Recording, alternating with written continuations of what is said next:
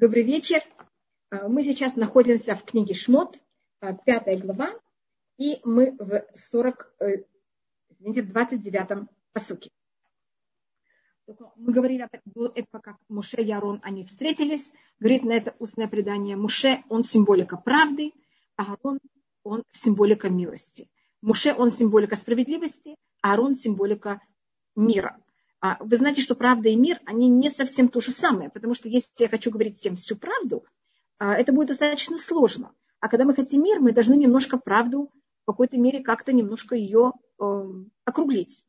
И это рассматривается разница между Муше и Арон. Это у нас говорится в псалмах Цедек, Вешалом, Нашаку, Эмет, Эмет, э, Вехесед Невгашу. Это говорится в псалмах о том, как они встретились, Муше и Арон, как они поцеловали один другого, как они все время были вместе – и вот это понятие поцелуя, которое, когда Муше и Ярон, они встречаются, они целуются. Может быть, мы говорили об этом. У нас есть понятие обниматься, есть понятие целоваться.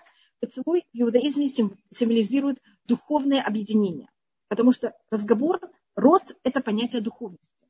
Мы можем объединяться с кем-то физически, это обниматься, а мы можем с кем-то объединяться э, именно духовно. И это понятие поцелуя.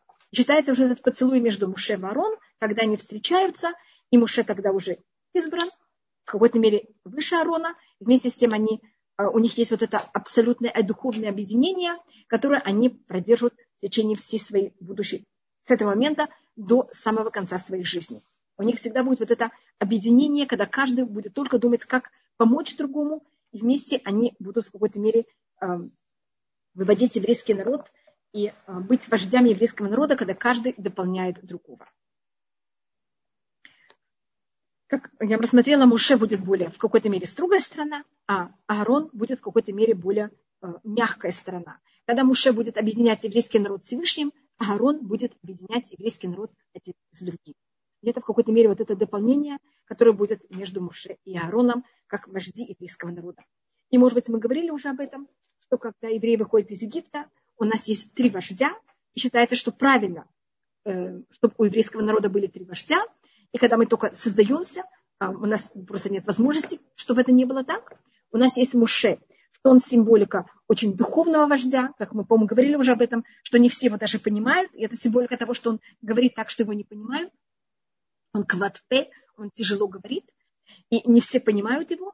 А Аарон, он тот, кто говорит так, что все его понимают. Он говорит, символика простолюдия, что даже простые люди его понимают. И в какой-то мере он э, доступен всем. И у нас, значит, это для мужчин. И есть еще Мирьям, которая она будет лучше женщин. Видите, надо у нас три стиля разговора. Для высокопоставленных, для простолюдия и также надо для женщин. Мы, э, женщины, с нами надо говорить особо. И поэтому для нас есть наша вождь, это Мирьям, который тут еще не, не рассматривается, но это говорится в прохах «Вишлах лахем Муше, Аарон и Мирьям». Всевышний говорит, я послал вам Муше, Аарона и Мирьям. Это три э, брат, два брата и сестра, которые вместе, это поэтому так важно, что они из одной семьи, они в какой-то мере вместе, абсолютно как одно единое, э, вожди на всех уровнях для еврейского народа. И вот это понятие этих трех, оно будет повторяться у нас несколько раз в иудаизме, в самых критических моментах нашей истории как еврейский народ. И может быть также перед приходом Ашеха, э, может быть у нас тоже будет эти, тоже это понятие. И тогда Муше рассказывает это все, а, и тогда то, что они делают, и тогда я читаю, Балеха Муше Варон Бесфуд Кользик Небни Исраэль. Мы, по-моему, уже говорили об этом, я это только повторяю. И пошел этот 29-й посук в пятой главе книги Шмот. И пошел Муше Варон. Говорится, не пошли, а говорится, и пошел. Видите, насколько у них такое полное объединение, что говорится о них обоих как одном, э, одном целом. А, у нас на русском, я почти уверена, будет переведено «пошли», но на иврите говорится «воелях Муше Ваон» и «пошел Муше Ярон». И в Ясфует Кользик Негна Израиля они взяли и собрали всех старших еврейского народа. וידבר אהרון את כל הדברים אשר דיבר השם אל משה, ויעש האותות לעיני העם И говорил Аарон все эти вещи, которые сказал Всевышний Муше, и он сделает эти знаки на глазах народа. Значит, Муше сейчас передает, Муше передает это Аарону, Аарон это передает еврейскому народу, и сейчас кто делает эти знаки, это Аарон. Баямена эм хаам, вишму пока кипаката шемет на Исраэль, вахираайту ниам вайкту биштахаву.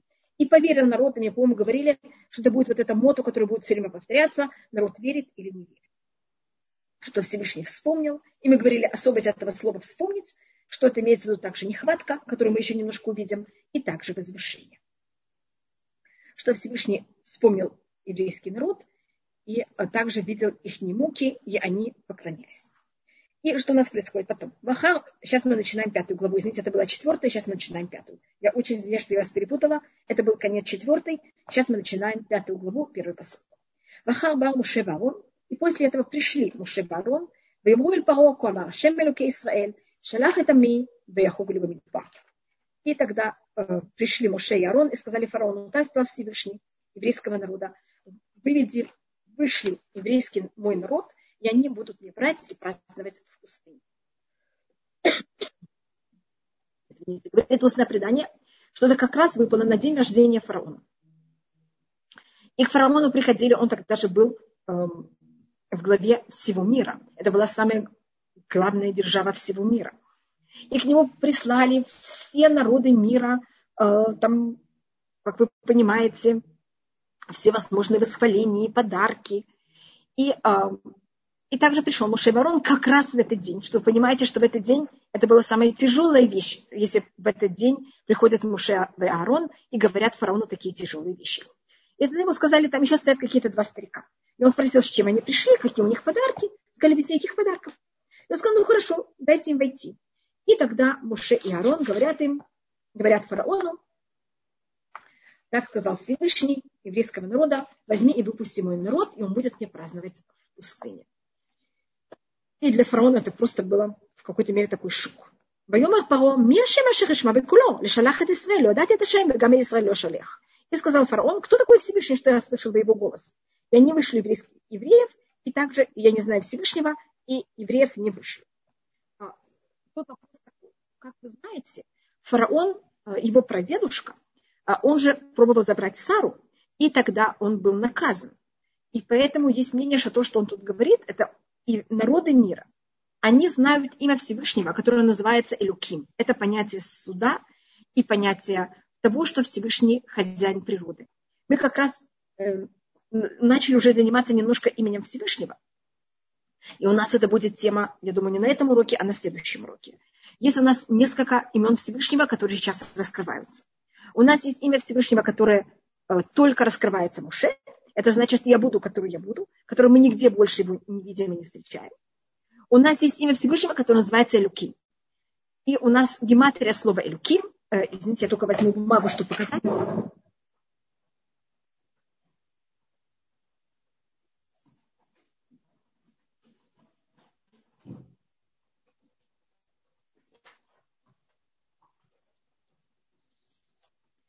Только, как вы знаете, имя Всевышнего я не могу писать, потому что я потом не смогу его стирать. И нельзя просто так писать имя Всевышнего. Поэтому я его только пишу в э, такой форме, как э, не все буквы.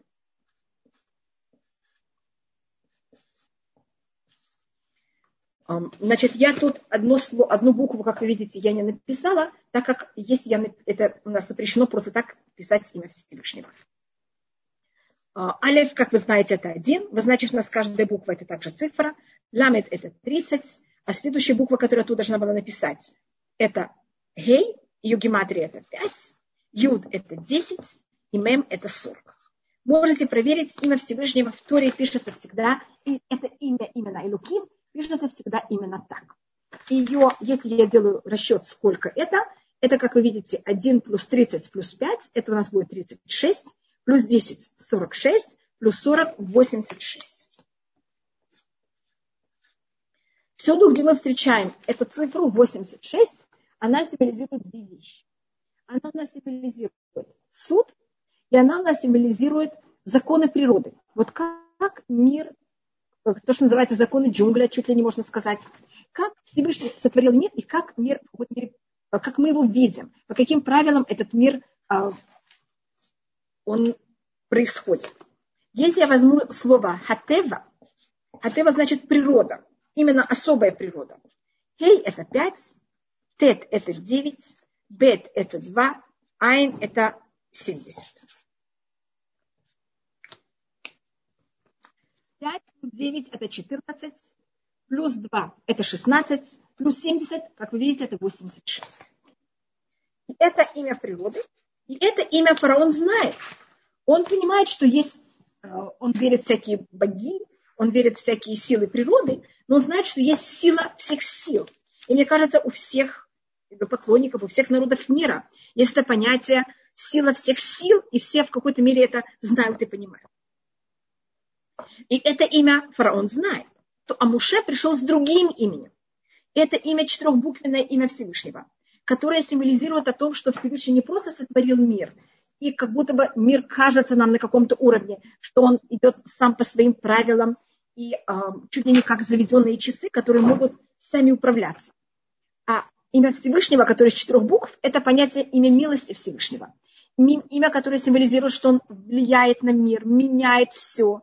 И э, все по его желанию абсолютно, и мы в какой-то мере это также ощущаем. И вот это имя четырехбуквенное, его фараон не знает. Это имя, которое выше его. Это имя, которое в какой-то мере до этого момента не проявлялось. И это мы потом просмотрим, я так смело это говорю, потому что потом Всевышний скажет Муше, что это имя четырехбуквенное, я муж, еще никому его не раскрывал. Ты первый, кому я это раскрываю, не в плане того, что мы знаем, что есть такое имя, а в плане того, что Всевышний так сейчас начнет относиться к миру. У Авраама, Ицхака и Якова были чудеса. Но это были чудеса на достаточно а, на уровне, который внутри законов природы. Они не аннулировали законы природы. Когда Муше сейчас приходит к фараону, сейчас начнется новая эра. Это эра периода только Муше, в котором Всевышний проявляет свою силу и аннулирует абсолютно законы природы это 10 казней, которые были в Египте, это мана небесная, которая падает с небес, это ручей, который ходит за евреями в пустыне. Это вещи, которых никогда не было. И в какой-то мере пока еще никогда не было до, и пока мы еще также их не видели после. Это особость именно периода Муше. Вот это имя, которое сейчас раскрывается Муше, которое также Муше пользуется им, когда он говорит с фараоном, его еще никто никогда не замечал, так как это имя еще никогда не проявлялось. И поэтому, по одному мнению, то, что фараон говорит, я не знаю, кто такой Всевышний, это не имеется в виду, что он не знает, что есть Всевышний, а он имеет в виду, что вот именно это имя Всевышнего, эту форму проявления, он в какой-то мере не знает, не слышал и с этим в какой-то мере совершенно не согласен. По его понятию есть природа, есть Всевышний, Всевышний создал природу, и сейчас природа идет по своим законам.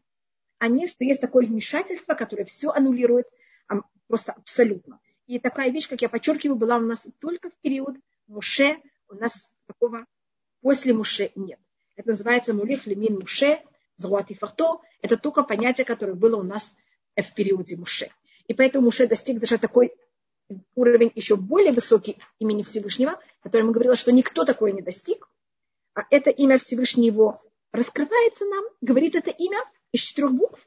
Мы его никогда не произносим, но чтобы оно правило миром, и что мы видели, что оно правит миром, это было только в период Муше. Это то, что называется открытые чудеса.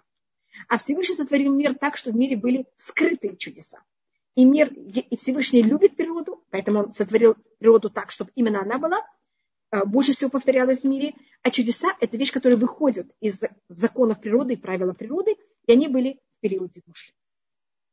У нас есть еще другой уровень чудес, который мы потом просмотрим, оно имеет другое имя Всевышнего. Но вот абсолютно открытые чудеса – это вот это имя Всевышнего, которое сейчас раскрывается впервые. И тогда они ему повторяют, э, Муше и Арон, «Ваимру элоки хайврим ника алейну». Значит, נלכה נדר שלושת ימים במדבר, ונזבחה השם אלוקינו, פי נפגענו בדבר ובחר. И они сказали ему, Всевышний Иврим. Значит, у нас есть разные имена еврейского народа. Мы называем, называемся Бне Исраэль, потому что мы потомки Якова, который уже был назван после битвы, как раз в нашей недельной главе. Его имя изменится от Якова в Израиль. И остаются оба имена, и Яков, и Израиль. Мы, по-моему, говорили о сути имени Израиль. Я в какой-то мере тут этого не рассматриваю. И у нас есть другое название, как, хотя как раз как мы называемся на русском, мы называемся евреем. И это от имя от слова «иврим». И почему мы, особенно палестиняне, э, извините, палестиняне и египтяне, нас называли иврим. Мне кажется, мы уже говорили об этом. Почему? Потому что э, они в какой-то мере были из э, они хамиты. Египтяне, они же хамиты, а мы семиты. Поэтому они нас видели как люди, которые пришли с другой стороны реки. На иврите «эвер» – это значит «сторона». «Лавор» – это «перейти». Мы в какой-то мере были с другой стороны Эфрата. В древнем мире, мне кажется, мы тоже об этом говорили, были, была Месопотамия, которая между речи, и то, что находится на берегах Нила. Нил – это Египет, а мы как раз пришли с Месопотамии. Поэтому они нас называли те, кто пришли с другой стороны реки. Это одно объяснение, почему она называется, мы называемся Ибрим. Еще одна вещь – это у Шема был потомок, который называется Эвер. Значит, мы семиты, но есть у нас подразделение семитов, и мы не просто семиты, а мы именно потомки э, из семейства семитов Эверов. Поэтому называемся Иврим по, по происхождению нашего праотца, по нашей расе. И устное предание говорит еще одно объяснение, что всегда в течение всей истории почему-то еврейский народ по одной стороне, а весь мир по другой. И как мы не пробуем быть на той же ноге со всеми народами и быть на той же стороне, как другие народы, нам, как вы видите, это ничего не помогает, и мы почему-то всегда на другой стороне. И они говорят э, фараону, Всевышний нам показался, Всевышний еврейского народа, и время, это мы говорим о нашей расе или место проживания, а он казался нам, и он нам сказал, что мы взяли и пошли дорогу трех дней. Они не говорят, что они идут на три дня, они говорят, что они идут на дорогу трех дней в пустыню, и там они будут приносить э, Всевышнему жертвоприношения, а если этого не будет, он их накажет мором или мечом. Тут имеется в виду, а, они говорят, вдруг он нас накажет. Они не имели в виду себя, они имели в виду фараона. Но у нас есть правило, что мы должны уважать власть. И в еврейском народе власть, она очень уважаема. Вы знаете, что мы молимся за власть, и мы очень боимся анархии. Для нас самая ужасная вещь – это анархия. И как говорится в перке, а вот хевемит чтобы ты молился за мир царства, шельмалей мураа, что если не ее страх, ишет реуха им. Человек своего друга живем проглотил. Человек своего друга, а не чужого. И он бы даже его не убил, а он его даже живьем и даже не съел, не имел удовольствия, а просто проглотил. Эм, это вот, люди, у них есть слабости, и поэтому нам нужно очень, чтобы была власть. И поэтому также, когда сейчас Муше и Аарон приходят к фараону, и они ему рассказывают о том, что если он им не даст идти, он будет наказан, они это делают в очень уважаемой форме. И они не говорят, ты будешь наказан, они говорят, мы будем наказаны, если ты нам не дашь разрешение пойти на дорогу дней мечом или мором, но, как вы понимаете, и он, и они понимают очень хорошо, что имелось в виду не они, а имелось в виду он. И это было такое в какой-то мере уважение и понятие, как называется, правильного разговора и э, уважения к власти. И у Муше, это у нас мы увидим несколько раз, и у нас есть предание, что Всевышний, когда шлет фараон, Муше к фараону, он ему говорит, с одной стороны, ты можешь с ним делать, что ты хочешь, он абсолютно в твоих руках, с другой стороны, ты должен его уважать. А, и то же самое с еврейским народом. Ты должен их терпеть. И Муше было сказано, мы потом это увидим, что евреи, а, вот мы такие, а, ты будешь их вождь, но чтобы ты знал, что они тебя будут закидывать камнями, обижать, непонятно, что о тебе говорить, и ты должен это все терпеть. Может быть, я тут расскажу, говорит устное предание, что если Муше слишком долго оказывался в, своей, эм, в своем шатре, евреи говорили, что этот Муше думает о нас. Он думает, придумает на нас что-то, какие-то нехорошие вещи. Если он входил в шатер и сразу выходил, евреи говорили, что такое, Муше даже пять минут не может дома посидеть. Что это ему там не сидится? Значит, что не делал Муше и что не делал Арон, это казалось им не Паро, кто-то Всевышний, который я буду слышать его голос. Шалах это Израиль, а, взять, о, извините, мы это уже читали. Я, значит, не пошлю еврейский народ и не знаю Всевышнего, и тогда они ему начинают угрожать. Что если ты возьмешь и не пошлешь нас, а Всевышний может тебя наказать мором или мечом. И тогда э, сказал им царь Египта, Лама Муше Варон Тафруэта Амимасав, Лехули Секлютехем да, сказал им, и тогда он пробует в какой-то мере как-то от них избавиться. Извините, что я так это говорю. Он сказал Муше и Арону, почему вы мешаете народу из того, что они делают? Идите занимайтесь вашими делами. Что у вас нет ваших дел? И отсюда мы видим, что колено Леви, тут, может быть, рассмотрим, рассмотрим немножко, какое было положение евреев в Египте. Мы это рассматривали в самом начале книги Шмот. Когда евреи сошли в Египет, А мы были свободные люди, мы были вообще э, семья Юсефа, который был чуть ли не второй после э, фараона. Был второй после фараона. И понятно, что к нам относились с очень большим уважением. А постепенно нас начали порабощать. И как это сделали, мне кажется, мы рассказывали, что был такой субботник или воскресник.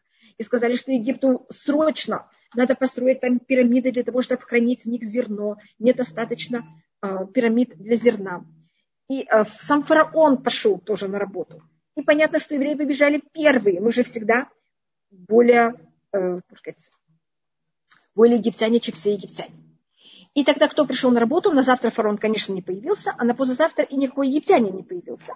А евреи, сколько они сделали работу, вот так на уровне такого неописуемого энтузиазма в первый день, столько они должны были сейчас делать на всю жизнь все время. Э, в течение следующих эм, больше, чем 86 лет. И э, то, что произошло в первый день, когда вот был объявлен этот воскресник или субботник, колено Леви решила, зачем нам идти? Нам никакого дела до этих египтян. И они не пришли. Кто не пришел на этот воскресник, его также потом не заставляли. Итак, еврей, э, колено Леви, оно не работало в Египте. Оно не было порабощено. Но за счет того, что оно не было порабощено в Египте, оно поэтому э, Мирьям и Йохебет могут быть акушерками еврейского народа, они могут помогать, потому что они из колена Леви, и они не порабощены. Но это не значит, что у них была хорошая жизнь, у них была очень тяжелая жизнь также, у них не было вот этой обязанности так очень неописуемо тяжело трудиться. И поэтому также Муше и Арон могут совершенно спокойно ходить, и они также не обязаны трудиться, и поэтому фараон их не заставляет работать, так как по правилам они не должны быть пропущены, а говорит, идите, занимайтесь вашими делами. Вайомар Паро Хенрабива Тама Арец, Вишбатем Утеми И он говорит, вы делаете мне ужасный ущерб. И сказал им фараон, сейчас очень много э, евреев, которые работают, сейчас много народов земли, народа земли, имеется в виду евреев. И сейчас за счет вас, когда вы начинаете говорить о том, что будет свобода, и мы выйдем из Египта, что вы выйдете из Египта, они прекращают работать. И это в какой-то мере громадный ущерб для моей, моей казны. Бойца Паробайома это Нуксим Баам Лемов. Когда взял и наказал э, фараон в этот день их как это, надзирателей на народу, вешотрав лемо, их полицейских сказать, лотусим латет тевель наам, лильбона левиним китмоль шельшом, хем лиху векошишу лаем тевель. И сказал, не, не давайте больше им солому для народа, для того, чтобы взять и делать кирпичи, как это было вчера и позавчера, чтобы они взяли сами и собирали себе солому э, для того, чтобы брать и делать из этого кирпичи. Значит, они делали кирпичами глину, соломы, и так они в какой-то мере Э, делали формы кирпичей, высушивали и потом с помощью этого строили. И это то, что, и это считается одна а, из таких символических вещей, которые делает фараон, только, может быть, до этого мы тут рассматривали два, двух разных типа. У нас есть надзиратели и у нас есть полицейские. Надзиратели были египтяне, полицейские были евреи. И Луала Фахат, ни на кого будет сказано, когда была катастрофа, было тоже что-то похожее. Было еврейские капо и были немцы. И то, что делали египтяне, значит, один полицейский еврей, он нас, скажем, там 10 рабочих евреев.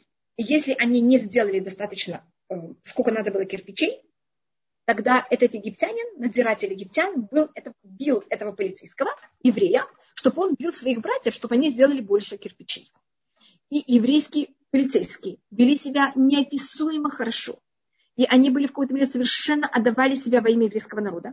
И независимо от того, сколько их били египтяне, они не били своих братьев. И поэтому у нас эти полицейские, они в какой-то мере потом будут иметь очень высокий уровень. Потому что то, что да, евреи смогли в Египте сохранить, это какое-то братство. И если кого-то били, он не бил другого так же. Кроме того, что мы видели Датан Вавирама, который, видите, один хотел бить другого. А так полицейские евреи не били своих братьев. И сейчас то, что делает фараон. Это считается, что он первый, кто это придумывает. И это потом в какой-то мере вещь, которую потом придумывают очень много еще людей. И поэтому у нас фараон считается как символика плохого начала и всех в какой-то мере эм, неприятных людей. Вы знаете, что свободные люди, они, у них есть время думать. Свободные люди делают восстание обычно люди, которые очень тяжело работают, у них нет времени думать о восстании. Они только думают, где они достанут кусок хлеба на завтра и где они положат голову э, ночью. А люди, у которых есть время, они могут рассуждать, они могут также бунтовать. И то, что делает фараон тогда, не дает больше еврейскому народу солому. А для того, чтобы взять и строить кирпичи, нужно солому. Так сейчас их положение ухудшается ужасно.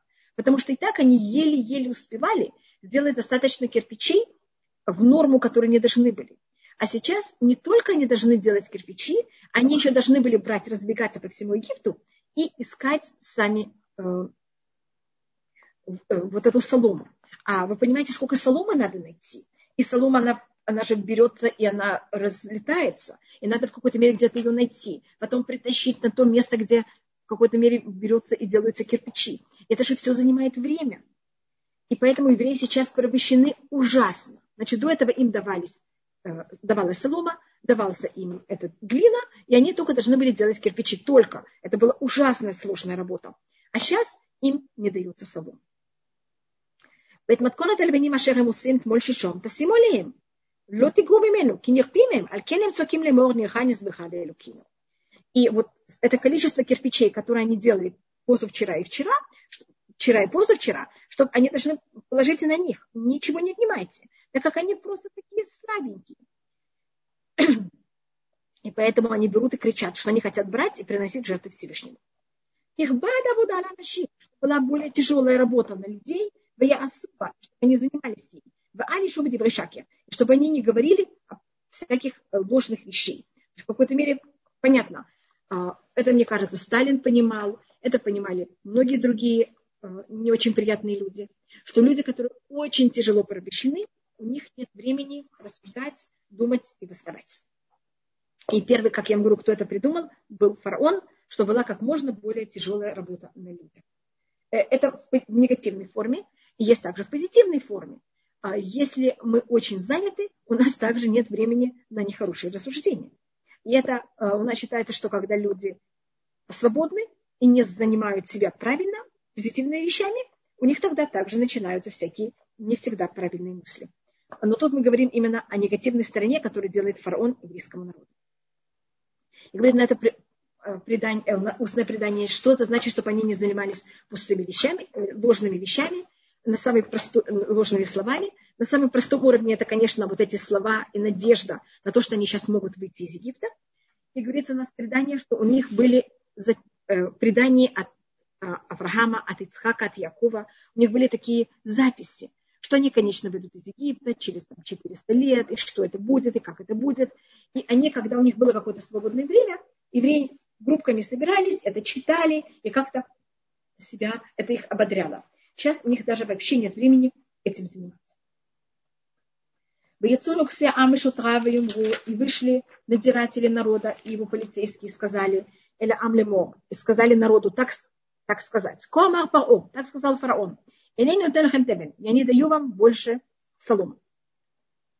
А тем лиху. Вы сейчас идите сами и собираете себе эту солому. Бешем что где вы только находите. Киэни гамют. И ничего я не снимаю с вашей работы. И сейчас состояние еврейского народа, оно не просто ужасное, оно просто неописуемо страшное. Значит, до этого, когда Муше был в Медьяне, евреи должны были делать это э, число кирпичей, и это была невыносимая сложная работа для еврейского народа.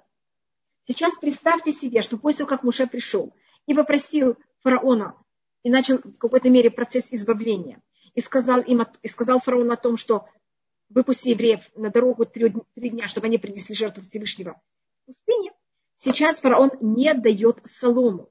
Евреи должны сейчас сами собирать солому, кроме того, что они еще должны делать столько же кирпичей, сколько они делали в течение всего времени, когда это было уже ужасно.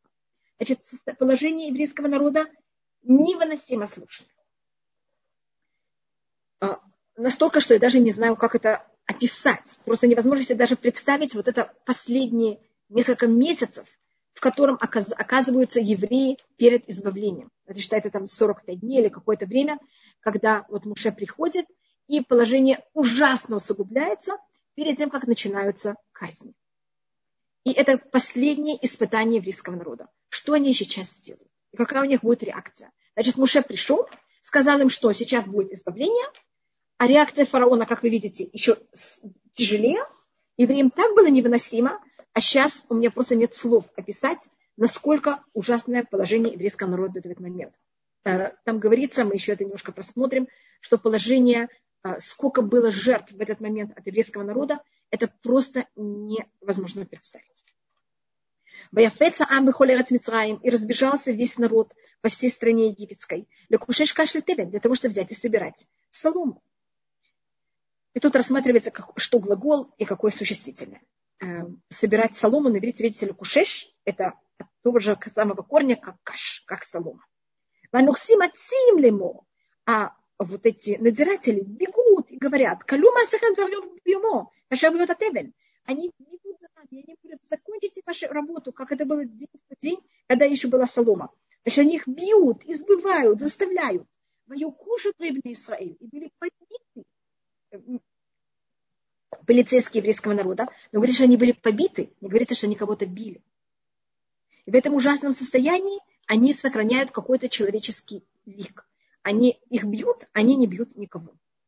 А сейчас Самуэль Эмлекс и которые взяли и поставили их надзиратели фараона. Почему вы не закончили ваше, то, что вы должны были делать? Эльбон, э, вот этих делать кирпичей, китмоль шишом, как вы это делали вчера и позавчера. Гамтмоль гамайом, вчера и позавчера.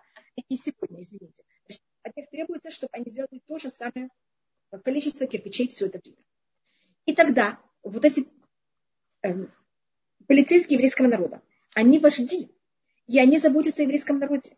Им очень больно то, что происходит, кроме того, что они сами побиты, но видите, что они герои, они не бьют евреев назад. И им очень больно за еврейский народ, и они ощущают ответственность за еврейский народ. Они тогда решают взять и пойти к фараону. Им кажется, что может быть, и это в какой-то мере последнее испытание. А, им кажется, что, может быть, это не фараон, кто выдал такой приказ. Но фараон же, как, извините, что я говорю такую вещь, это как э, люди считали, что Сталин, он э, солнце народов. И Сталин, конечно, делает все правильно, но это там кто-то выдал неправильный закон. Значит, евреи находятся в Египте. И они же приняли культуру Египта, они приняли размышления Египта. И для них фараон – это почти полбога. И для того, чтобы они взяли и смогли выйти из Египта, они должны полностью понять, что весь Египет это просто это великолепная цивилизация, очень развитая, но абсолютно понятие зла. И что фараон это тоже понятие зла, и не надеяться на него вообще никак. А они же надеются. Они же считают, что есть какая-то эм, какая-то справедливость в этом мире. И они считают, что фараон тоже в какой-то мере будет к ним проявлять какую-то справедливость. Потому что это же просто невозможное состояние еврейского народа. И тогда воевоушат пребны Исраэль, и пришли э, полицейские еврейского народа. Вайцакуэль Паро, и они вопили к фараону. Лемор лава тасакуля птыха. Почему ты так делаешь твоим рабам? Мы же твои рабы, мы хотим продолжать быть твоими рабами. Мы даже не хотим выходить. Почему? За счет того, что пришел Муше Барон, мы должны так мучиться. Мы тебе верны. Тевен эниталя вадыха. Солома не дается твоим рабам. У левним им асу. А делать кирпичи нам говорят делать. И вот твои рабы побиты. И это же грех твоему народу. Это же в какой-то мере не честно со стороны твоего, рабу, э, твоего народа. Это какой-то мы, мы в какой-то мере ощущаемся виноваты, потому что мы не в состоянии сделать то, что от нас требует. И в какой-то мере также такой намек, что также ты в какой-то мере себя ведешь нечестно. И тогда фараон, значит, это последняя их надежда. Вы понимаете, как было сложно добраться до фараона. И они сделали это и добрались до фараона. И тогда какая реакция фараона? Майомер нирпим, а тем нирпим. И он сказал, вы просто лентяи такие, у вас работа такая не сильно в ваших руках. Вы не держите за работу. Нирпим, вы такие, у вас все валится из рук. Из рук. Поэтому берете и говорите, идемте и пойдем и будем приносить жертвы Всевышнему. Баталиху, и вду. А сейчас идите работайте. Что вы тут пришли? Это. Солома не будет вам дана. Вы, я не изменил приказ. Только навиним титену. А то же самое количество кирпичей давайте. Вейрушу требни Исраэлу там бералему. Лой грамили внехен вахуем бьему. И тогда увидели полицейские еврейского народа, что положение очень плохое. Извините, что я говорю такое нехорошее слово, просто я перевожу, что написано. Что им говорится, что не будет никак отменен количество кирпичей, и они должны будут каждый день делать то же самое, как они делали до этого. И у нас есть предание, что эти кто были в главе этих полицейских, это были Датан и Абирам. Датан и Абирам, они два личных врагов Муше. Они были те, кого, значит, один из них Муше спас, когда египтян его хотел убить. А потом Муше, когда вышел на второй день, он видел, как один э, еврей бьет другого. По преданию это были Датан и Абирам. И они донесли, хотя Муше спас одного от убийства, от того, что он был бы убит египтянином, они все равно взяли и донесли и фараону про Муше, и Муше чуть ли не был убит, и тогда Муше приходится ему убежать из Египта и скрываться в Медине. Мне кажется, мы говорили, почему и какая была их эм, объяснение, почему они так преследуют Муше. Датан, Вавирам, они из колена Рувен. Рувен это первенец Муше. Извините, это первенец Якова. И они считают себя те, кто должны быть вождями еврейского народа. И они вожди. Видите, они даже дошли до фараона. И они видят Муше как кого-то, кто делает евреям, не, как будто притесняет нас. Он ставит еврейский народ в опасность. Когда он берет и убивает египтянина, они боятся мести фараона. А когда сейчас Муше пришел и сказал, идемте, попросил фараона дать евреям разрешение пойти на три дня, видите, насколько, на дорогу три дня, извините, видите, насколько усугубилось положение евреев в Египте. Оно уже невыносимо. И кто виноват? Муше. И, и для них это просто невыносимо. Они не могут, и кроме того, что Муше он номер три, он же потомок Левита, который номер три из сыновей Якова. Им кажется, что он берет тут власть, первым делом нечестно, потому что они потомки первенца, а он только потомок номер три. И с другой стороны, его подход неправильный. Его подход приведет только к опасности еврейского народа, а не к какому избавлению. Вейвгаует Муше и Арон, и они встретили Муше и Арона, Ницавим ли кратам и от фараон, когда они стояли напротив них, когда они вышли от фараона. И у нас есть правило. Все, где говорится Ницим и Ницавим, а, стояли или ссорились, это имеется в виду э, Датан Вавирам. И Ницавим имеется в виду стоять очень эм, устойчиво. Значит, они люди, которые такие явная, э, как можно сказать, оппозиция Муше и Арону. Но такая оппозиция, которая стоит очень эм, сказать, очень устойчиво. Мецавим это значит устойчивость. Они стоят очень устойчиво против Муше Ярона.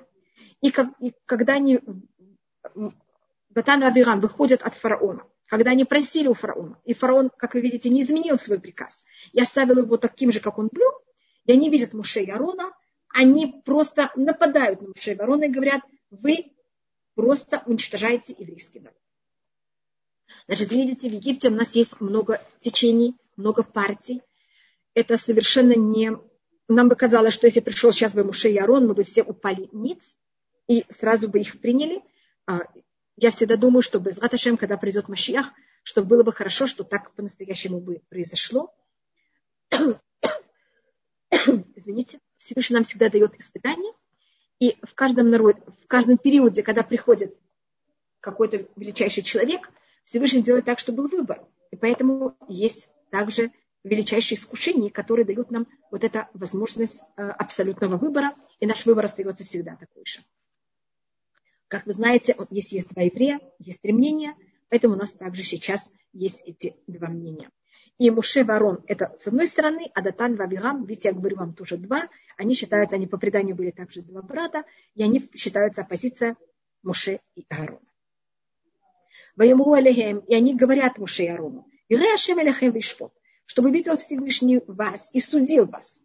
Значит, они в какой-то мере говорят, что Всевышний наказал вас. Вы вообще не делаете ничего хорошего для еврейского народа. Вы только на них насылаете ужасы. Чтобы вы взяли и сделали отвратительно наш запах. В глазах фараона и в глазах его рабов дать меч в их руках для того, чтобы нас убить. Значит, то, что вы хотите сейчас и просите вывести нас из Египта, это только меч. Это понятно, в какой плане меч. Это то, что дает египтянам возможность над нами издеваться. И то, что египтяне над нами издеваются, кто виноват в этом, это вы. И у нас такое в нашей истории было неоднократно, что когда кто-то хочет прийти нас избавить, а какая-то часть, и понятно, что Всевышний избавление не происходит сразу, как мы говорим по код и в код, это избавление также с, больш... с какой-то нехваткой. И когда происходят эти последние схватки перед родами избавления еврейского народа, а последние схватки, они очень болезненные, а, участие евреев заканчивается терпение, и видите, как они реагируют. И это, конечно, очень больно. У нас то же самое будет также в Мегилат Эстер, когда Муше, Мордыхай не встает перед Хаманом, и Аман за счет этого решает уничтожить весь еврейский народ. Как вы понимаете, была очень большая оппозиция, которая считала Мордыхая, что он виноват во всем, что происходит. Также сейчас э, Датан Бабирам считают, что Муше и Арон виноваты в этом ужасном ухудшении отношений к еврейскому народу. И то, что говорится, вы сделали наш запах неприятным э, или отвратительным, это может рассмотреться как э, просто, что к нам сейчас очень плохо относятся и нас совершенно не любят. А это может быть дословно. Как я вам сказала, что ну, Аляфихад есть такое предание, что было так много трупов в Египте, что даже просто был, весь Египет был заполнен, как вы понимаете, запахом. Это просто ужасно говорить об этом последнем мгновении перед выходом, когда вот это была ужасно тяжелая работа, и нас гнали. И, как я вам сказала, до этого мы уже почти не могли вынести эту тяжелую работу. А сейчас, сейчас когда еще нет соломы, мы просто изнуряем, и какая-то часть еврейского народа не выдерживает и покидает этот мир. А, а так как у других евреев даже нет времени хранить. И также детей замуровывают стены. И это в какой-то мере ужасное состояние евреев. И это, как я говорю, последняя капля, последнее испытание а, перед тем, как евреи начинают быть избавлены. И у нас есть предание, только что Всевышний нам помог, что это не было так, что было все намного лучше и легче, что может быть что-то похожее перед приходом Машеха. У нас там есть такое понятие, вот конечный период, когда, может быть, я вам рассказывала, я только скажу, что говорится в Мидраше Раширим. Снова, может быть, это не будет так, я не знаю, как это понять, я только Значит, когда что-то говорится в устном предании, надо уметь это расшифровывать и понимать. У меня нет достаточно знаний, поэтому я только говорю, что написано, а как это расшифровывать, я не знаю. Что там говорится, что будет в какой-то мере последний момент будет не очень простой. И нам тогда народы дадут возможность а, на нейтральную какую-то зону, которая будет в Трансиордании, на территории Иордании. Кто туда пойдет, не возвратится. А Машиах, кто поверит ему и пойдет в пустыню, тот выживет. Но в пустыне положение будет очень тяжелое. Там надо будет, как вы понимаете, есть колючки, называется Акутфим Малуах Алисиях, и там будет казаться намного ужаснее. Тут как будто народы нам будут обещать, что у нас будет охрана. Только, пожалуйста, не верьте, не идите, а идите именно в пустыню, и там, кто пойдет в пустыню, они выживут. Просто я вам рассказываю, как, понимаете, у нас всегда вот этот последний момент, он очень болезненный. Как это было в Египте, перед выходом. То же самое перед выходом из нашего изгнания 70 лет в Вавилоне, когда был вот этот период Хамана, который тоже хотел уничтожить весь еврейский народ. И в нашем периоде, а, первым делом это была Лёлавхат катастрофа, которая была ужасная вещь. И после этого, как вы знаете, был построен через три года а, все-таки дали какую-то возможность евреям оказаться в стране. Сейчас я не вхожу, это государство правильное или нет, но у нас такой вещи не было в течение э, двух тысяч лет. И э, должен быть еще какой-то такой период, чтобы Всевышний помог, чтобы он был самый приятный, легкий и э, без никаких проблем, и что то, что была катастрофа, это этим мы уже закончили все наши муки. И теперь, значит, вы можете понять Муше. Муше совсем не хочет идти избавлять еврейский народ, вернее, не хочет быть тот, кто это будет делать. И одно из объяснений, потому что он знает, что это будет с потерями. Сейчас видите, в чем его винят. А Муше очень любит еврейский народ. Он согласен все отдать своим еврейскому народу. И вы помните, что он согласен был отдать свою жизнь, когда он увидел, как одного, как египтянин бьет еврея. Он убил египтянина. И, как вы понимаете, эти евреи в нем доносят. И все равно он в какой-то мере им ничего плохого не делает, только убегает. А сейчас, когда он приходит еще раз и начинает избавление, вы видите, какая реакция фараона, какая реакция евреев на это. И, конечно, во всем винят Муши. И тогда, как вы понимаете, для Муше это очень больно и тяжело. Ваяжа Муше Рашем, и возвратился Муше к Всевышнему. Вайома Рашем, лама хариота ламасе. И сказал тогда Муше, почему ты сделал так плохо еврейскому народу? Лама зешлахта. И почему ты меня послал? Значит, если ты хотел сделать нехорошее еврейскому народу, ты можешь, но почему я должен быть тот, через кого это все происходит? Это для меня в какой-то мере, я не хочу быть инструментом, из-за которого э, происходит вот это ужасное э, наказание у еврейского народа. У меня звати Эль Пароля Дабер Бишмеха. И с момента, как я взял и пошел к фараону говорить твоего имени, Галамазе, стало народу только хуже. Поцелуй царь Тамиха. А спасти ты не спас народ. И тогда Вайом Рашем Муше и сказал Всевышний Муше, а та ты Рашер Фаро, сейчас, ты сейчас увидишь то, что я возьму и сделаю фараону. Кибьят Хазакай Шлахем. Сильной рукой он вас вышлет. Убьет Хазака и Рашемерцу. И сильной рукой он возьмет и выгонит вас из своей страны. А и тут есть странное слово. Тут говорится Эль Муше Ата. Ата значит на иврите сейчас. Почему подчеркивается сейчас? Эм, это понятно, что это будет еще немножко. Зачем говорится это понятие? Сейчас говорит на это устное предание. Всевышний говорит Муше, Муше, что ты? Ты приходишь ко мне в претензии.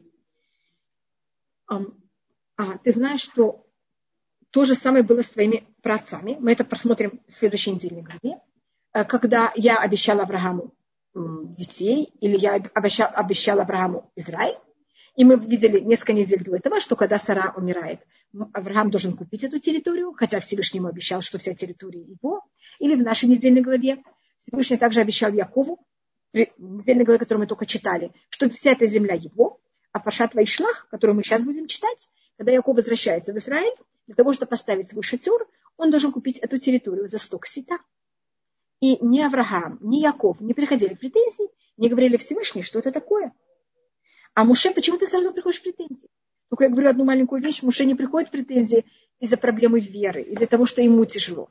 Муше приходит в претензии, потому что ему так больно за еврейский народ. Но Всевышний все равно говорит, Муше, ты знаешь, что есть у меня план, ты должен на меня полагаться, и должен понимать, что все идет, как оно должно быть. И тут в какой-то мере то, что вопит Муше, это не даже вопрос логики. Это, Аляфихад, это как будто бы, если кто-то из нас был бы в период, что Всевышний спас никто, даже не нас. Это праведники, которые были во время катастрофы. И когда они видели все эти муки, понятно, что они вопили Всевышний, что это такое. Это не а, в какой-то мере вопрос, который ставит вопрос о том, есть ли Всевышний или нет. Это просто боль, которая, когда мы ее ощущаем, мы просто вопим. И когда мы видим вот этот ужас, который происходит с еврейским народом, у нас нет выхода, и мы кричим. Это то, что делает Муше. И когда он говорит, Всевышний, почему, зачем ты это делаешь? И в любом случае, если ты даже решил, я не хочу быть, как я им говорила, послание, которое, ты, которое это проявляет. Это Всевышний говорит Муше, а татиры. Потому что ты спрашивал, и у тебя были э, недовольствие с тем, как я правлю мир, ты увидишь то, что происходит сейчас. Значит, то, что я сделаю сейчас с Египтом, ты увидишь. Это имеется в виду ататиры. Только сейчас ты увидишь. А конечный этап, когда евреи войдут в Израиль, и чудеса захвата евреев, еврейского народа в Израиль, это ты уже не увидишь, потому что ты спрашивал. Есть форма, как спрашивать.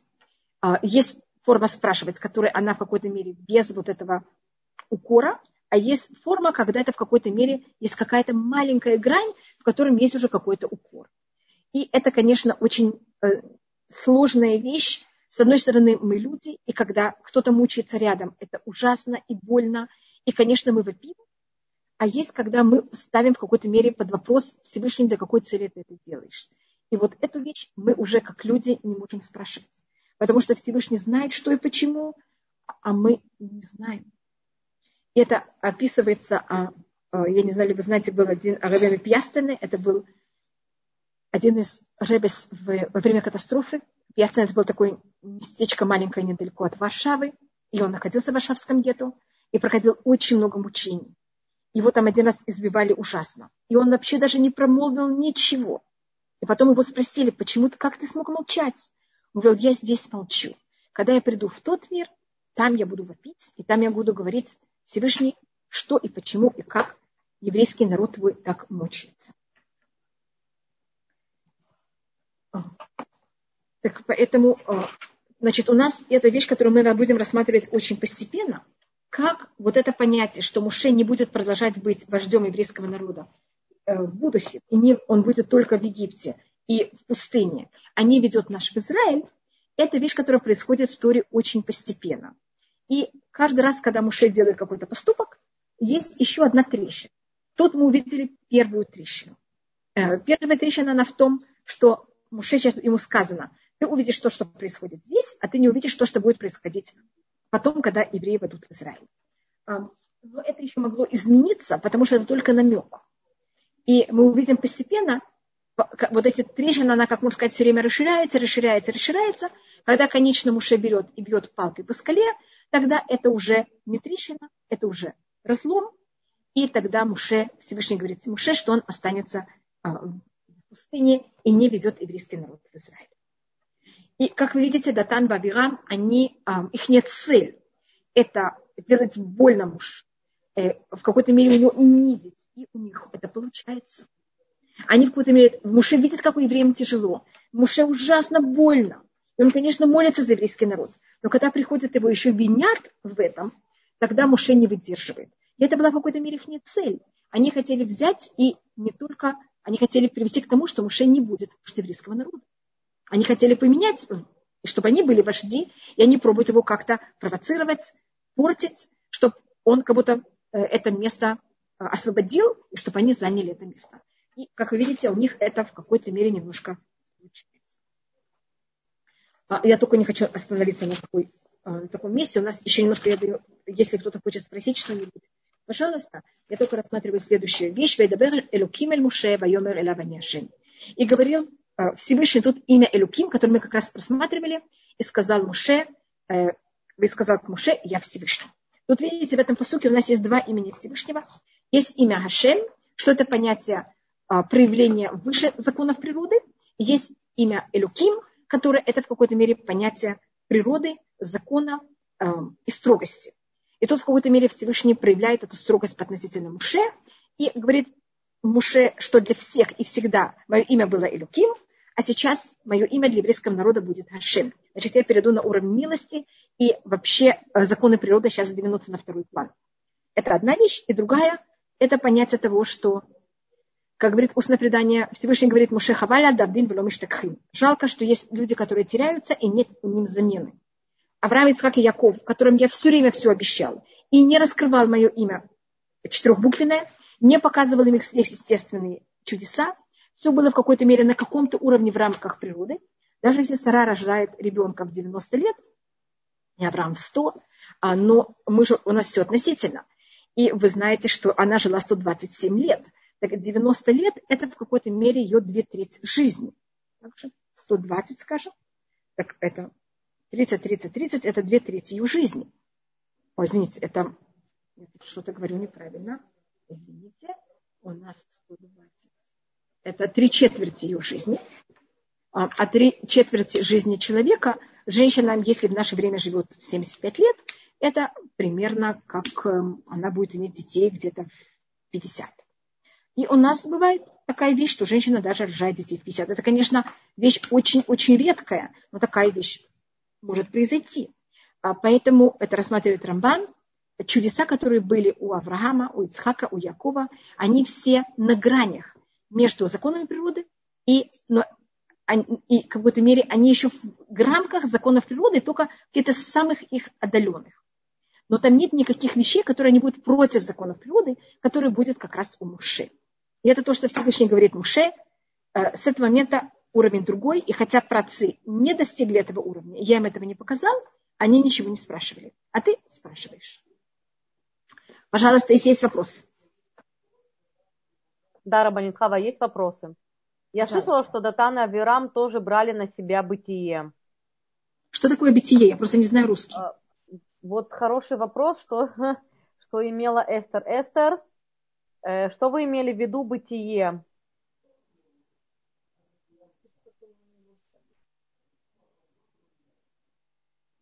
Эстер? Окей, пока следующий вопрос.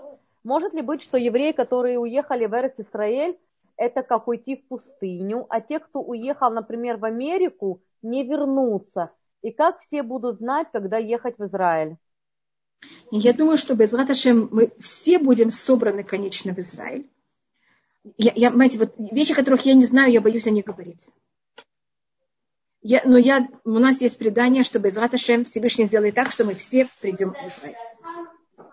И у нас э, об этом рассматривается в Масахет Санедрин, а, и там есть как раз об этом спор, но, конечно, мудрецы говорят, что да, мы все соберемся и будем в Израиле.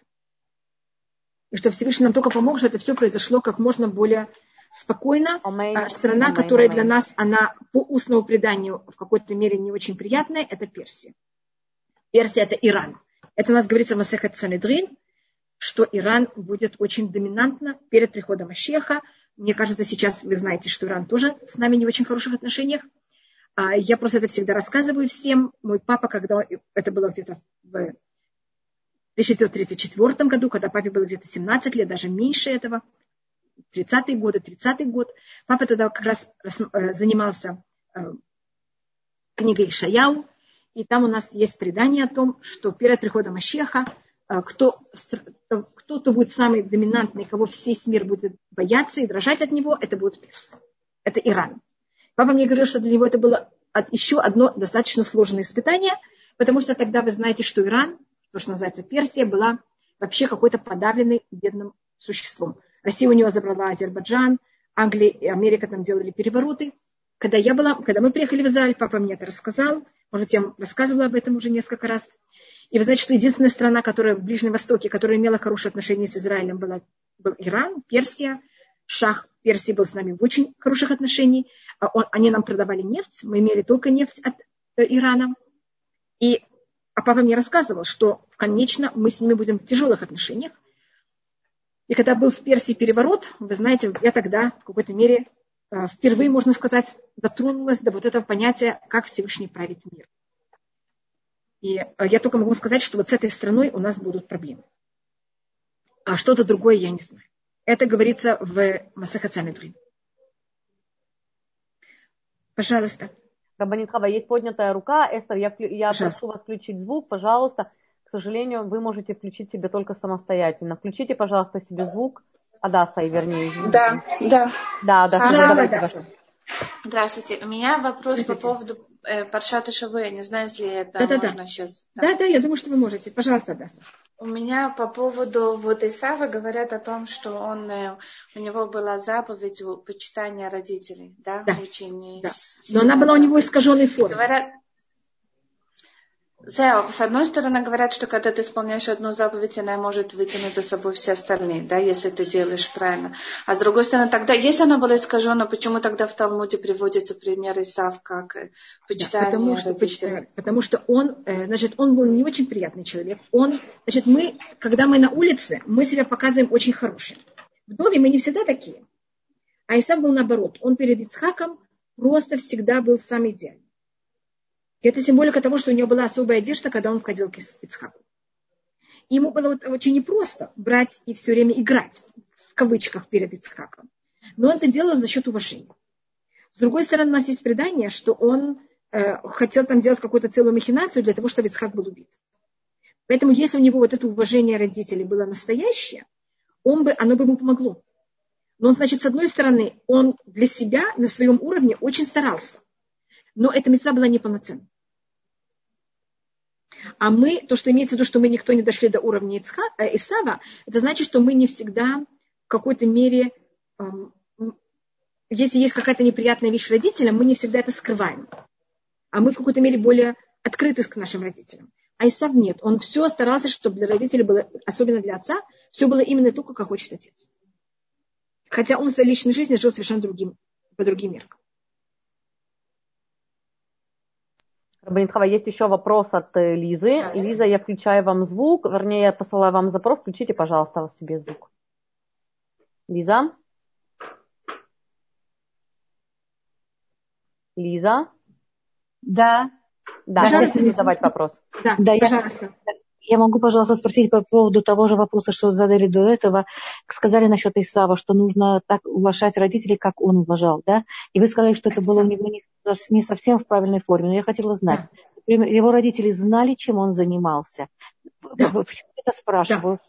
Если, как можно уважать родителей и, зна, и делать такие вещи, как убивать, брал, брал да. убивал, зарезал? Да. Он что, это что делало родителям приятно, что это им не мешало? Если они это знали, как это называется? У него был кибут, ведь родители должны были быть огорченными от того, что их сын убивает, режет, насилует, и Конечно. я вот это не могу понять это. И как же ты назывался кибудав, когда ты делаешь такие вещи, что точно родителям будет больно? когда ты узнаешь, чем твой сын занимается? Конечно. Теперь мы первым делом видим, что это говорится открытым текстом в Туре, что его жены, они были против желания их родителей. Против желания его родителей. Э, вы можете, у меня, э, извините,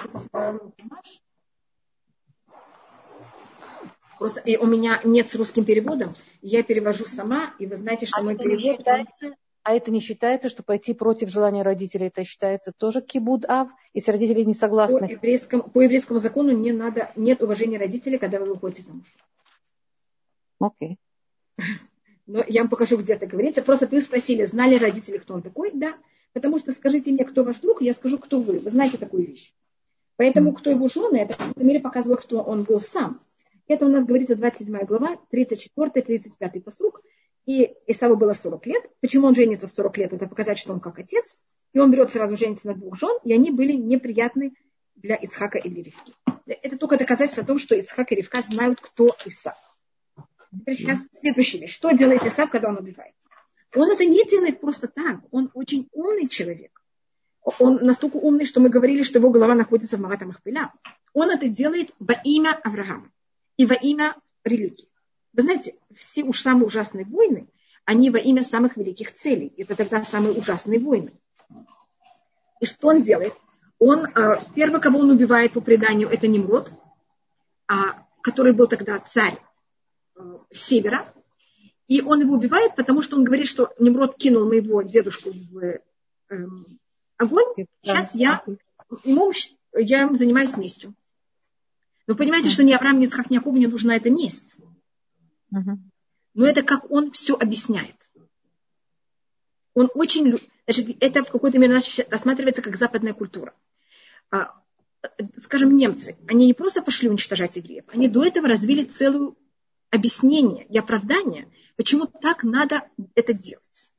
Поэтому любую вещь, которую делает Исав, он до этого строит целые тезисы и объясняет, почему то, что он делает, это самое великое уважение отца. И это как он все преподносит. Окей, okay, спасибо большое. Пожалуйста, понимаете, как это он делает? Угу. Пожалуйста, если есть еще какой-то вопрос, пожалуйста. Да, да, да, Рабанитхава, есть еще вопрос. Пожалуйста. И добрый вечер, дорогая Рабанитхава. Спасибо вам большое за урок. Не могли бы вы Пожалуйста. подсказать, как принято благодарить Всевышнего, если он помог избавиться от какого-то недуга или неприятности? Может сказать какое-то благословение, прочитать какой-то псалом или дать сдаку? Да, значит, то, что мы делаем. Мы читаем, есть сотый псалом, он, он там говорится мизмор ли туда. Это мизмор, это восхваление, э, песня благодарности. Это сотый псалом. Можно дать какое-то что-то на цдака. Если это было, можно сказать так, что седьмой псалом, который мы еще немножко должны начать, потому что там говорится о особых избавлениях, четыре сорта избавления. Если человек был в тюрьме, перешел в пустыню, море, и был болен и выздоровел. Если это что-то очень серьезное, а, тогда можно взять и сделать такой вечер, когда туда зовут только самых близких друзей, и там благодарят Всевышнего и рассказывают, что было. Скажем, когда мой папа прошел операцию на сердце, мы потом ему сделали такой вечер. Мне что-то такое очень большое, понимаете, но такое, э, у нас там был 10 мужчин, и мы, и папа рассказывал, как это все прошло, и как он э, благодарен Всевышнему, что он остался жив. Но это не за любую вещь, понимаете, это когда очень такая серьезная вещь, тогда мы делаем такой вечер. А так, и тогда в таком вечере желательно, чтобы было 10 мужчин, если это возможно. Если это что-то более маленькое, так я бы сказала дать какую-то сумму на цдака и а, сказать сотый псалом, если можно, сотый очень короткий, сказать также 140, 107 э, псалом. Есть еще вопрос? И, Рабанитхава, мы продолжаем про законы Хануки. Мы начинаем законы Хануки. Да, ну, вернее, мы начинаем законы Хануки. Как бы есть да. еще несколько вопросов. Пожалуйста, так а, у меня есть еще. Потому что мы начали сегодня, я знаю, что у меня достаточно времени. Видел так, как Рахель э, видела про Исава. Что это? Почему Ицхак не видел про Исава, так как видела э, Рахель про Исава? Ривка, как Ривка видела. О, окей, прислали, да. Значит, тут есть два объяснения. Одна вещь, это потому что она была также из дома обманщиков. И ей это было ближе, и она могла это распознать. Но только Ицхак тоже понимал, кто Исав. Вопрос был, насколько. И есть уже понятие, что Ицхак был слеп. Слеп это не понятие только, что он не видел физически. Слеп это понятие, что когда я закрываю глаза, я вижу мир э, в самом его идеальной форме. То, что он был слеп, имеется в виду, что он видел мир идеально. И он считал, что Исав именно своими всеми недостатками, он может быть очень хороший лидер. То, что Яков, то, что Ицхак хотел, по-моему, мы говорили об этом, он хотел, чтобы Исав получил физический мир, Яков – духовный мир, и между ними была симбиоза. Между ними была такая связь, когда Исав кормит Якова. И Ицхак понимал, что Исав – это не тот, кто будет заниматься духовным миром. И то, что он ему хотел дать, это, как вы замечаете, благословение, которое, конечно, получает Яков, это, что у тебя будет э, тучная земля, у тебя будет роса, э, и народу будет тебе поклоняться. Это не духовность. Духовность была явно предназначена первоначально к Якову, и э, ее Ицхак дает Якову без никаких просьб, и зовет сам Якова и дает это ему. В момент, когда Исав женился на этих женщин, он потерял возможность э, продолжать духовность еврейского народа. А он, то, что Ицхак хотел, это как-то его оставить внутри еврейского народа именно в плане более физического. А Ревка считала, что он даже этого не достоин, и что он вышел за пределы еврейского народа вообще. Есть еще вопрос? Э, а, блин, смотрите, есть еще две поднятые руки, но у нас уже осталось 24 минуты. Давайте, наверное, начнем законы. Ну, я думаю, что я еще могу 4 минуты, и тогда я перейду. Я оставлю Хорошо, 20. хорошо. Все, спасибо, тогда спасибо э, Сара Рут, я, э, включите, пожалуйста, вам звук, я отправила вам запрос. Задавайте ваш вопрос. Здравствуйте, Хава. Спасибо, Рита. Да. У меня такой вопрос. В прошлой главе недельной э, Яков, перед тем, как он идет в харам, он да. должен, э, значит, он э, дает обещание, ну, он там поливает Мацееву камень да. Э, маслом и дает обещание, что он даст Маасер. Да. Значит, он вернется назад домой, и как бы все будет в порядке в его жизни, он будет иметь то-то, то-то, то-то. Да. Так он давал куда-то Маасер, куда можно было тогда как бы, как это, выполнил он свое обещание? Да, он его выполнил, но он немножко опоздал. И за счет а... того, что он опоздал, он потерял Рахель, и произошло то, что произошло с Дина. То есть он вот это вот, когда он задержался немножко в конце, да. так он опоздал? Да. А кому он вообще мог давать массер? Ведь не было тогда храма, ничего. Да, как... тогда а, был, первым делом был Шем, который, а, который тогда считается священником, а просто Шем тогда жив или нет. И был тогда также эм, Леви. Это третий сын Якова. Он еще живой был? Кто? Когда? Шем? Шем Нет, вот, он, Леви уже был, да. И Яков знает, что Леви должен быть тот, кто... И тогда первенцы, не тогда это была разница между... Это будут первенцы или это будут Леви. Есть мнение, что Яков знал заранее, что это Леви, а есть мнение, что это были тогда первенцы. Хорошо, спасибо. И еще Пожалуйста. маленький совсем вопрос. Значит, были ли э, Лея и Рахель сестры-близнецы? Да, Или по преданию они были близнецы. Да? А почему-то говорят, да. что сильно старше была Лея, что она даже не могла пасти э, э, овец, они фактически были однолетки, одногодки. Да, да, одногодки, да. Она была немножко старше. Ну, на пару минут, да? Да, да. да. Значит, есть кто рассматривает их кого-то с разницей, а кто говорит, что они были э, близнецы. У нас есть предание, что они были близнецы. В устном предании. В устном предании говорят, что они близнецы, а комментарии есть, говорят, что они были, у них была разница в возрасте. Спасибо. Спасибо большое. Нет, пожалуйста, пожалуйста. И включаю, э, Люба Лея, посылаю вам запрос. Пожалуйста, вы можете задать ваш вопрос. Люба Лея. Слышно? Да-да, слышно, пожалуйста. Э, добрый вечер. Я прошу прощения. Мне хотелось бы знать про Ривку, почему она отправляет к обманщику Лавану Якова для того, чтобы Яков взял в жены именно детей Лавана. Тут есть две вещи. А тут есть две вещи одновременно. Первым делом Всевышний делает так, и это целая вещь, которая, может быть, мы должны как-нибудь рассмотреть, почему души женщин оказываются в плену у таких ужасных людей, как Ривка у Бетуэля, и Рахель или А у Лавана, и Рут у Муава. Это напоминает нам обычно, как вы знаете, я всегда думаю о том, что если много сказок повторяют что-то, в этом есть какая-то правда. Люди не говорят просто так вещи. И вот есть это понятие, что принцесса, она в плену какого-то злодея, и какой-то принц должен ее взять и освободить. И это у нас считается, да, это говорит о Ахаим, что есть такое понятие, что есть величайшие души, очень высокие женские, обычно женские, не только, но обычно женские, и они находятся, в, потому что они неописуемо великие, для них, если бы они родились в добре, не было бы испытаний. Понимаете, для них это было просто, ну, ну понятно, что надо быть хорошими. Поэтому для того, чтобы у них было испытание и выбор в этом мире, они рождаются внутри зла. Есть также мужчины такие. Один из примеров это Раби Акива, который, вы знаете, что был потомок неевреев. Поэтому должен преодолеть очень много сложностей в своей жизни. Раби Маир. Но в Танахе это у нас обычно женщины. Это одна вещь. Почему это именно в таком месте? Есть еще другая вещь. И это, кроме того, что Лаван, он очень сильный человек. И когда человек духовно очень сильный, он может эту силу направить или на добро, или наоборот. И, как вы понимаете, Лаван это направляет наоборот, а Рахель Ля, наоборот, направляет это в правильную сторону. Есть вот еще одна вещь. Э, Ривка хочет спасти Якова от Исава. И вы знаете, что Яков же в опасности от Исава.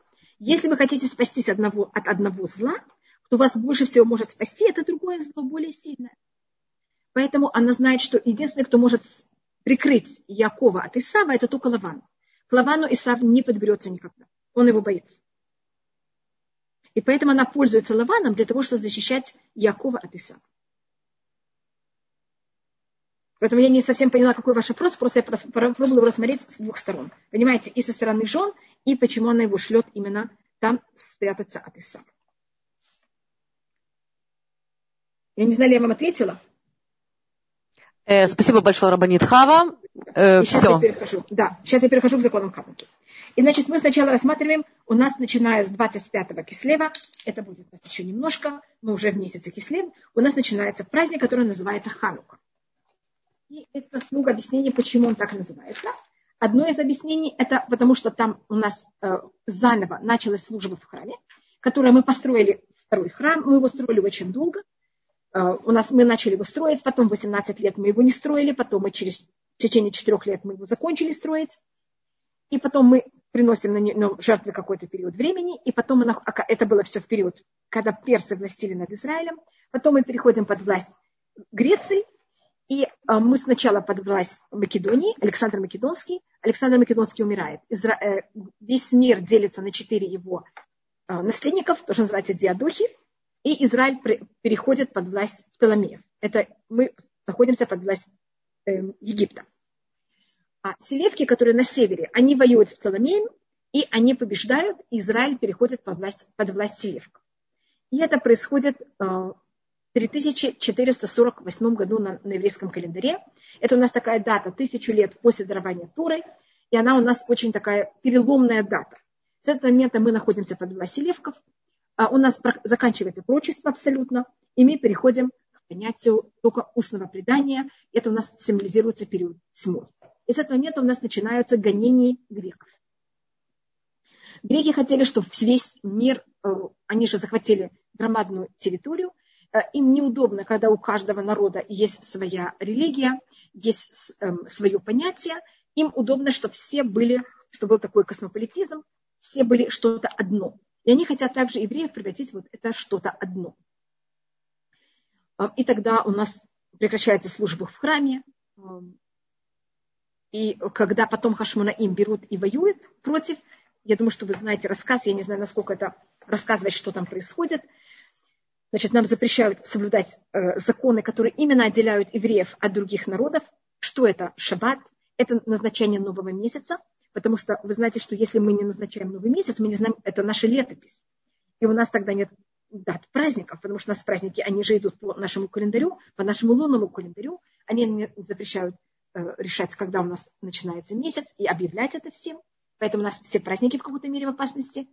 Они нам также не разрешают делать обрезание, что это тоже, значит, они запрещают все вещи, которых физически или идеологически отделяют еврейский народ от других народов.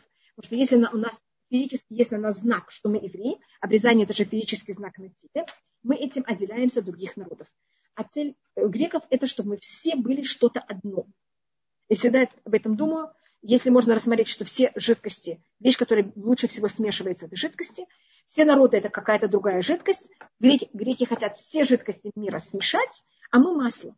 Поэтому чудо происходит маслом, а масло, как вы знаете, всегда оказывается сверху отделено, хотя мы жидкость, и мы как все народы, но мы не как все народы. И заметьте, как раз в нашей недельной главе, которую мы только закончили читать, а, Яков и будет следующий также, берет и льет масло на мацева, на этот камень, что это в какой-то мере символика нас. И а, потом, значит, нам это все запрещается, и также они хотели привести к тому, что разрушить в какой-то мере отделение святости еврейского народа. И, и была э, право первой ночи, которая была для еврейского народа одна из самых ужасных вещей. Евреи тогда начали убегать из городов, э, жить в пещерах. И они тоже за нами гнались в пещерах. Мы не могли также, мы должны, евреи были, занимались сельским хозяйством. Они говорили, что мы должны, мы пахали землю быками. И они говорили, что мы должны на быках написать, что мы не верим в Всевышнего. Значит, были религиозные очень тяжелые гонения. И тогда они приходят и проверяют из места в место, из города в город, что всюду соблюдались эти законы, пока не доходят до одного местечка, которое называется Мудиин. Он находится между Иерусалимом и морем, э, то, что называется Яфо, и они тогда входят в этот город, и они предлагают самому важному человеку, который был в этом городе, это был сын главного священника, Матитьяу, сын э, Йоханана Коин Гадоль, чтобы он взял и принес жертву там, этому идолу, который они предлагают. А, и он, конечно, отказывается. И тогда какой-то еврей, были уже ассимилированные евреи, которые как раз стиль греков очень не понравился, он бежит и это делает. И тогда Матитьяу его убивает и кричит «Миля Шемилай», кто за Всевышнего за мной. И тогда все его сыновья бегут за ним. Это те же слова, которые сказал Муше, когда евреи сделали золотого тельца. И они начинают восстание. Это одна семья, они в какой-то мере сначала скрываются, и постепенно вот эти евреи, которые убегали из городов и находятся в пещерах, они к ним присоединяются, и вот так постепенно они начинают воевать, у них нет оружия, они нападают как партизаны ночью на греческие станы, эм, забирают у них оружие, делают у них переполохи, как они только могут, и эм, воюют дальше. Э, как вы видите, эти запреты были на мужчин, запреты были также на женщин, Обрезание – это особая вещь была мужская. А, право первой ночи – это именно женская вещь. И тогда а, у нас есть предание, что также женщины воевали против этого. И самый известный рассказ – это Ехудит, по преданию тоже дочь э, священника, что когда ей надо было, она должна была выйти замуж, и надо было идти тоже, как право первой ночи к этому, так как она была очень красивая и очень знатная, а так она должна была идти к а, Алаферну, который был тогда один из там э, военных начальников это, этой территории в Израиле. А, и она тогда решила, что она это в какой-то мере никак не допустит. Она дочь священника, и она никак не хочет иметь никакие отношения с евреем. Она тогда взяла э, там какой-то, я не знаю, как это назвать, э, чемоданчик, положила туда очень старый сыр, очень соленый, и очень старое вино. А когда она вошла, ее, конечно, проверили, увидели девушка еще с вином, с сыром, нет ничего более хорошего. Она накормила его этим сыром, ему очень захотелось пить, она его напоила вином. Когда он заснул, она его укоротила на голову, осторожно эту голову положила в пустую ее уже э, чемоданчик, и когда она уходила, ее никто не проверял. И на утро его голову взяли и повесили на стену э, того места, где были евреи. Среди греков был ужасный переполох, они не поняли, кто там был, кто это сделал, и это помогло очень евреям в битве. А я это рассказываю, потому что у нас за счет этого есть некоторые остатки закона. А, еще одна важная вещь. Мы воевали. И мы, когда взяли, захватили Иерусалим, освободили Иерусалим, пошли в храм. Храм был осквернен. Значит, греки, они не варвары, они не римляне, они не разрушают, они оскверняют. Они осквернили все масла, они все осквернили. И когда евреи туда входят, они первым делом рвут на себе одежду, они сидят в трауре, они плачут. Потом они берут и начинают все очищать. И они, когда все очистили, они начали службу заново в храме. И э, мы именно празднуем Хануку не День Победы, а именно День отдыха. И тогда слово Ханука – это два слова. Хану – это значит отдохнули, Кавхе – это значит 25-го. 25-го Кислева мы, это уже был после окончания битвы. А другое объяснение слова Ханука – это от слова эм, взять и начать что-то заново как э, хинух, как воспитание, когда вы берете и приводите к тому, что ребенок знает, как себя вести. Или когда мы находимся первый раз в нашей квартире, мы делаем там такой вечер, который называется Хануката Бай. А это был Ханукат Хамисвех. Это обновление службы э, на жертвеннике в храме. И какие у нас есть, э, может быть, только как это связано с именно этой датой. У нас по преданию, может быть, мы говорили об этом, когда евреи были в пустыне, и они э, сделали тоже, видите, что-то похожее. Мы сделали золотого тельца. Это было 17-го Тамуза. И тогда Мушев зашел на гору на 40 дней, потом еще раз на 40 дней. В Йом-Кипур он сходит и говорит, что Всевышний нам простил. И мы тогда, начиная э, после Йом-Кипура, мы берем и начинаем собирать золото, серебро, всякие другие вещи для того, чтобы строить переносный храм. Что это в какой-то мере такое исправление за счет того, что мы взяли и сделали за тельца. И мы его строим, и мы заканчиваем как раз его строить в Хануку. И тогда э, Всевышний сказал, нет, вы его закончили строить, положите его в склад, а служба начнется только в первый день Ниссана. И месяц Кислев очень плакал. И говорю, что это нечестно. Днем же закончилось построение мешкана. И Всевышний сказал, не переживай, ты получишь то, что тебе положено. И именно в этот месяц евреи взяли и победили греков и начали служить в храме. И как видите, то, что первого Ниссана мы построили мешкан, мы это сейчас никак не празднуем. Хотя в то время это был великолепнейший праздник. А то, что мы взяли и начали служить в храме э, после победы над греками, мы это, как вы видите, празднуем до наших дней. Поэтому это вещь, которая этот месяц получил не зря. Это была такая компенсация, это в какой-то мере намек на две вещи, которые были завершены в этот месяц. И только, как я подчеркиваю, еврейский народ никогда не празднует победу. Победа – это день, когда кто-то убит. Мы не празднуем день смерти. Никого, ни врагов. И, как вы понимаете, если враги убиты, могут быть евреи убиты. И вообще, когда кто-то убит, нам очень тяжело в этот день радоваться. А поэтому мы только празднуем день отдыха. А, и Ханука это не был день, когда мы победили греков, это был уже день, когда мы уже очистили храм и начали в нем службу, и мы отдыхали. На иврите хану это от слова ханая, это значит отдыхать, останавливаться. То же самое, как в Пуим.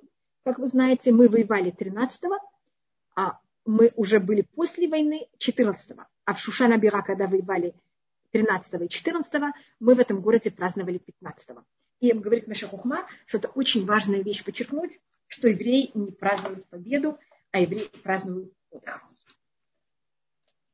И то же самое будет в нашей неделе, когда э, Яков борется с ангелом. Он не празднует победу над ангелом, а то, что он, э, наоборот, солнце ему взошло, и он уже прекратил быть И сейчас мы рассматриваем некоторые законы, которые у нас связаны. А, в 25 кислева начинается 8 дней Ханку. А, и также, когда это все произошло. Враги также взяли и во дворе храма, вокруг храма был, была стена, сделали там 13 прорубей, потом мы их в какой-то мере взяли и застроили, и каждый раз, когда мы проходили вокруг храма, мы там поклонялись рядом с этими, напротив этих прорубей, что это было такое унижение со стороны греков, то, что они сделали против нас. И мы хотели взять и зажечь э, семисвечник, который был в храме. Первым делом семисвечника не было. Золотой семисвечник был э, сворован. И мы тогда, когда зажигали свечи, мы их зажигали не на золотом семисвечнике, который сделал Муше, и который сделал Шлюмо. Это было совершенно что-то другое. Это было первым делом забрано в Вавилон, когда храм был разрушен первый. А потом, когда евреи построили второй храм, они его сделали, а восстановили и вы, э, вылили семисвечник. Но греки его также раз, э, был своровали, э, ограбили нас, и мы это сделали совершенно чего-то другого, намного более простой вещи. И нам надо было для этого масло. А он, они то, что сделали, это все масла, которые были в храме, они их взяли и осквернили. И тогда было такое чудо, что они нашли один, один маленький пузырек масла, в котором было достаточно масла, только для того, чтобы это масло прогорело, если мы его вносим, кладем в э, баночки, в которых находится масло наверху семисвечника, чтобы он горел, только чтобы там это масло горело в течение одного дня, даже еле-еле для одного дня. А вместо того, чтобы гореть один день, как вы знаете, чудо было, что это горело 8 дней. И мы потом будем рассматривать вопрос, почему мы делаем праздник 8 э, дней. Как вы видите, чудо было 7 дней, потому что на один день масла же, ну почти на один день масла хватало. И в Хануку запрещено поститься и запрещено оплакиваться. Э, и можно делать, можно делать все, что вы хотите. можно зажигать свет, шить, нет никаких ограничений, кроме одной вещи. Женщины полчаса, когда горят ханукальные свечи, значит, с момента, как зажигаются ханукальные свечи, есть там, а, они должны по закону гореть полчаса. И вот эти полчаса, которые они должны гореть по закону, да, есть, даже если бы зажгли раньше, так это тогда можно еще что-то делать. Но вот то время, которое по закону они должны гореть, эти полчаса, в эти полчаса женщины не делают никакую работу. Это такая особая вещь женщинам, а потому что они в Хануку единственные, кто могут ощущать святость Хануки а не в течение всего дня, а только вот эти полчаса, когда свечи горят, потому что они были спасены от этого ужасного унижения, которое был, сделали им греки. И так как в Хануку это чудо называется а женщин шаю то анис. Женщины были в том чуде. Есть два объяснения, что значит, что они были в том чуде. Первая вещь, что мы были в том чуде, значит, что мы также мучились. И когда было чудо, мы тоже были спасены. А другая вещь, что женщины были в том чуде, имеется в виду, что мы также участвовали, чтобы это чудо сбылось. Значит, мы брали и воевали, и побеждали греков также. Видите, как я вам рассказала про Египет, которая тоже воевала против греков по-своему, конечно, и участвовала вместе также с ее братьями в этой войне.